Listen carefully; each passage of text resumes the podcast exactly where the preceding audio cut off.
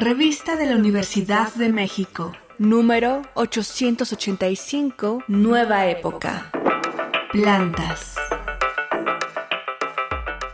Bienvenidos al suplemento radiofónico de la revista de la Universidad de México. Yo soy Elvira Liceaga y este es nuestro último episodio sobre nuestra serie de plantas. Y para este cierre con broche de oro invité a Danilo Escamilla, que se define a sí mismo como plant, planta, en Instagram. ¿Cómo estás, Danilo? Bienvenido. Hola, mucho gusto, Elvira. Pues muy feliz de estar acá, muy feliz de hacer radio contigo. Me gusta mucho hacer radio y me gustan mucho las plantas, entonces son dos de los temas que más me apasionan en la vida. Esas provocaciones siempre se agradecen. Oye, cuéntanos un poquito de ti. Tú tienes un programa de radio en Radio Nopal. ¿Cómo es? Sí, llevo como cuatro años haciendo investigación radiofónica en compostaje urbano. Aprendí a compostar antes de aprender a matarme las agujetas. Estuve en un kinder que era bastante hippie, que tenía una, una granja y ahí fue donde aprendí a, a compostar digamos que la jardinería siempre ha formado parte importante de, mi vida, más allá de mi chamba, de mi vida, de mi entendimiento del mundo, de la posición que ocupo en el mundo. Hace 10 años empecé a encontrar toda una metáfora en las plantas, en el compostaje, y después de encontrar esa metáfora me clavé muchísimo más en los lenguajes que, que ahí se van gestando, el intercambio de comunicaciones que ocurre entre plantas y otras especies. Me interesa mucho eso.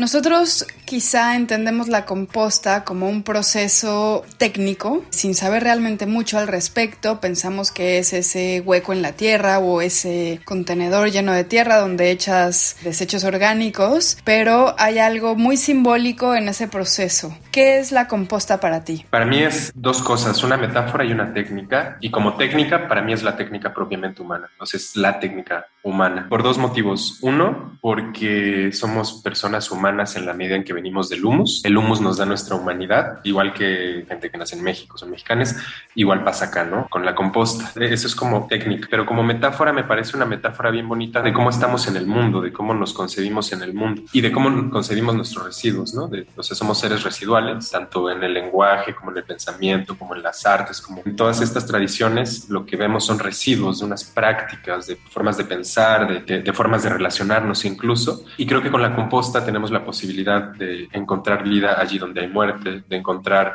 fertilidad allí donde parecía que había basura, una, una bonita forma de reconciliarnos con el residuo y a través de reconciliarnos con el residuo reconocer todos esos residuos que no reconocemos en nuestro, en nuestro día a día y por tanto nos permite como enmendar mucho, mucha de esa relación con, con el residuo, ¿no? Y por otro lado, la forma en que se usa la composta en la agricultura, pues también es eso, de enmienda, es una forma de enmienda, una forma de, de devolver algo a algo que le hace falta eso, ¿no? De, volver a ser una pieza, de volver a ser una unidad, de volver a ser fértil, una tierra fértil con un soplo de vida. Sí, me interesa mucho que uses las palabras reconciliar y enmendar con algo respecto a procesos tan naturales que hemos hecho no naturales, ¿no? Como qué nos dice de nosotros el hecho de que tengamos ahora que reconciliarnos con los residuos, por qué los negamos, por qué los escondemos, por qué creamos un orden social y químico y técnico y todas las categorías de órdenes que rigen nuestras vidas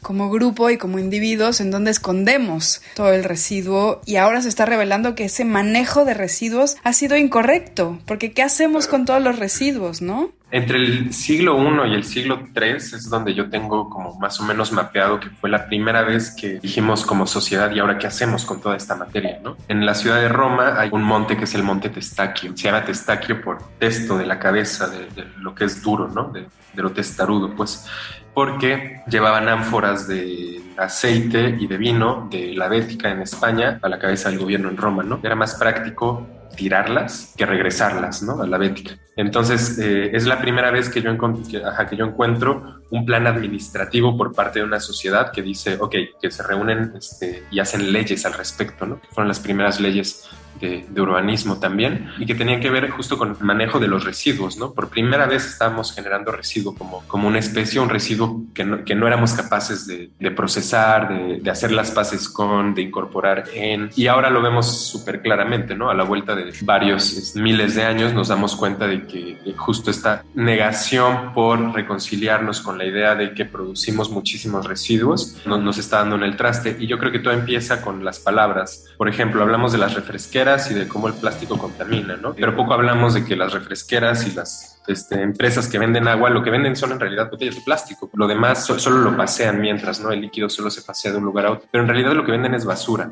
Y así me puedo ir con muchísimas de las, de las empresas contemporáneas, ¿no? Ese es un negociazo, el de la basura, eh, y es otra forma de mantener la maquinaria moviéndose, de mantener como todo esto eh, siempre andando. ¿Por qué? Porque uh, está bajo la lógica del consumo y del agotamiento, ¿no? Yo creo que precisamente hacer las paces con el residuo tiene mucho de ser conscientes del impacto que tiene nuestra vida y entonces vivir algo que no recuerdo el nombre de este filósofo, básicamente a lo que refiere es vivir mi vida de forma que permita la vida digna en, otras especies, ¿no? Y creo que cuando eso compostamos, hacemos consciente muchísimo del impacto, pero de verdad muchísimo del impacto que eh, tienen nuestros hábitos fundamentalmente de consumo, ¿no?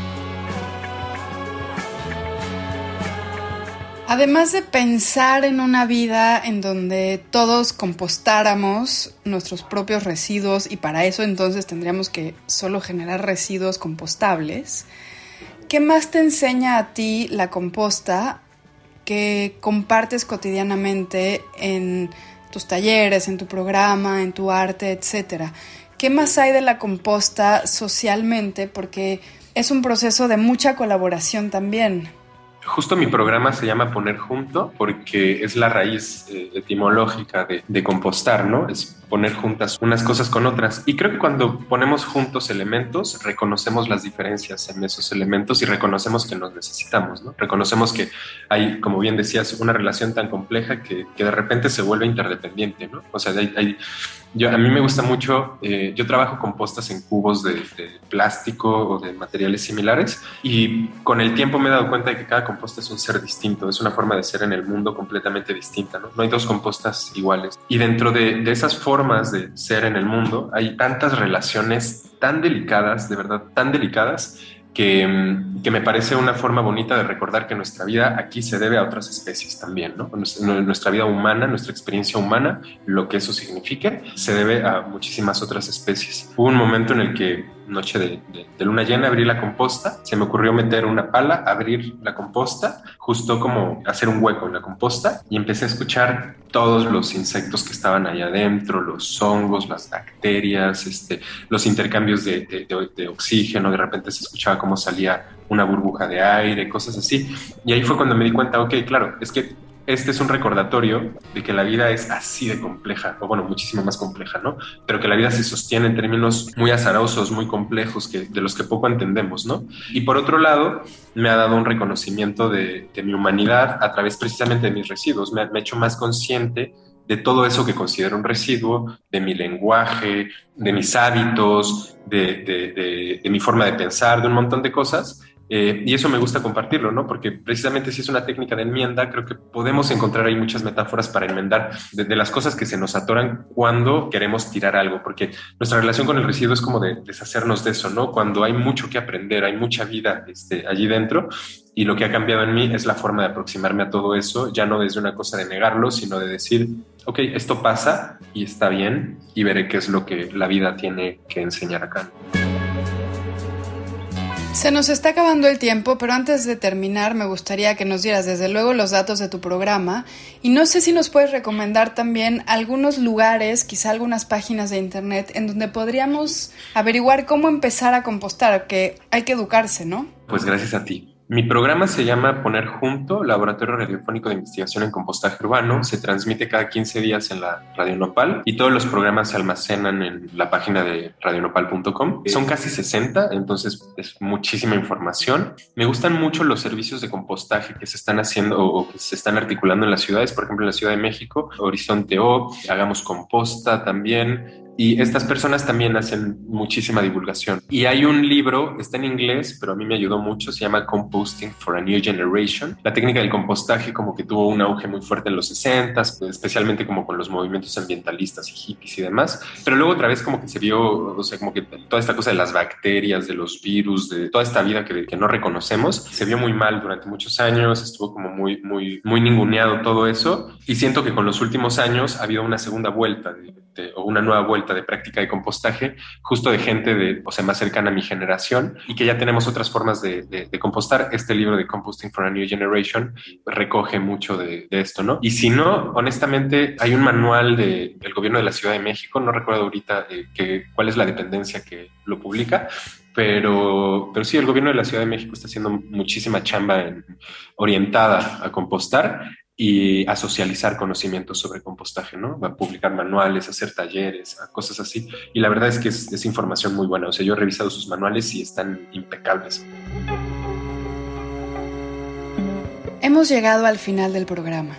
Si quieren leer más sobre plantas, les recomendamos los artículos La inteligencia de las flores de Maurice Maeterlinck y el universo vegetal, una entrevista con Lev Jardón Barboya. Ambos artículos se encuentran en el número de este mes de la revista de la Universidad de México. Pueden consultarla gratuitamente en www.revistadelauniversidad.mx. Y recuerden que pueden coleccionar nuestros números, escriban a suscripciones En Facebook, en Twitter y en Instagram nos encuentran como arroba revista-unam. Y sobre este programa pueden escribirnos a arroba shubidubi. Gracias a Frida Rebontulet y a Yael Weiss. Yo soy Elvis Liceaga. Este programa es una coproducción de la Revista de la Universidad de México y Radio UNAM.